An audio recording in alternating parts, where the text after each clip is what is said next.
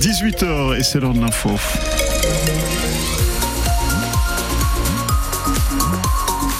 Présenté ce soir par Céline Arnal. Bonjour Céline. Bonjour Stéphane, bonjour à tous. Côté météo, ce sera des éclaircies demain, mais après les brouillards matinaux. Parfait, vous ne peut pas résumer la situation. Euh, des brouillards qui s'installent euh, ce soir, qui seront présents demain matin. Belle journée pour demain mardi et les températures demain après-midi entre 14 et 15 degrés. La DDTM, la direction départementale des territoires et de la mer, a été euh, bloquée une bonne partie de la journée par des tracteurs. Opération euh, du syndicat basque ELB. Aucune incidence sur la circulation. Euh, mais la soixantaine d'agriculteurs avaient quand même investi le hall, de la DDTM. Les salariés avaient été évacués par précaution.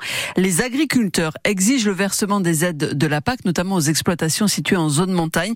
Selon ELB, 515 fermes sont concernées dans le secteur de Garassi et Baïgori et chacune d'entre elles serait en attente de 15 000 euros environ. Laure Irigara est éleveuse à Ascarat et membre de LB. La mi-mars, c'est loin encore. Et en fait, c'est des aides. Eux, ils, vont, ils nous le présentent un peu genre euh, euh, comme si euh, ils nous faisaient ce truc. Ne vous en faites pas, ça, ça va tomber pour la mi-mars. Mais c'est des aides qui auraient, qui auraient dû tomber en octobre ou en novembre. Et voilà, c'est ça qu'on dénonce aussi. Et entre-temps, la trésorerie des fermes, eh bien, les, les, les fermes, comment elles tournent en trésorerie, elles vont aux banques, elles vont dans les banques, elles ont des.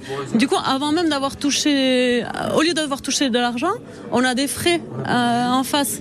Et donc euh, voilà, c'est tout ça qu'on dénonce. On n'a pas du tout pris euh, l'annonce du 15 mars comme quelque chose pour nous calmer en fait, parce que c'est juste pour nous flouter. C'est des aides qui auraient dû tomber il y a trois mois en fait. Le LB exige donc toujours le versement immédiat de ces aides de la PAC dès cette semaine. La préfecture des Pyrénées-Atlantiques, de son côté, dans un communiqué condamne l'invasion de la DDTM, déplore également que le syndicat basque agricole n'ait pas répondu à sa proposition de rendez-vous.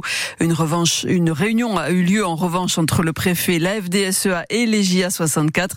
À l'issue de cette réunion, les représentants des deux syndicats agricoles se sont dit satisfaits. Julien Charles, le préfet des Pyrénées-Atlantiques, est l'invité de France Bleu Pays Basque demain matin.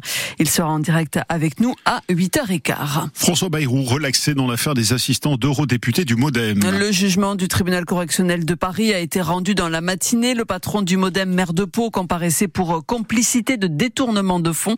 Il est relaxé au bénéfice du doute. Dans cette affaire, deux autres prévenus ont été relaxés.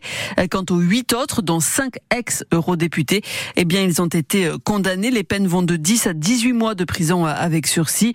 L'UDF a été condamné à 150 000 euros d'amende et le Modem à 350 000 euros d'amende.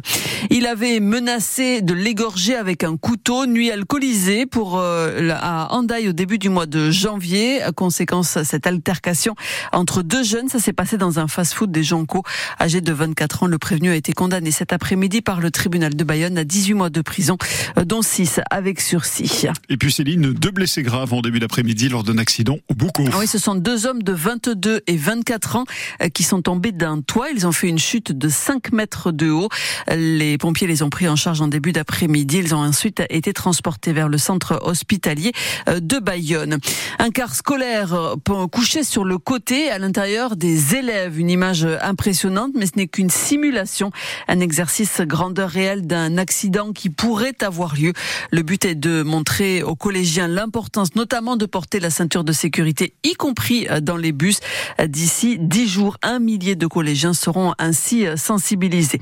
Dans un instant, c'est l'heure de 100% rugby, l'occasion pour nous ce soir de revenir sur la défaite de l'aviron bayonnais à Toulouse. On parlera aussi, là cette fois, du naufrage du 15 de France en ouverture du tournoi des Six Nations.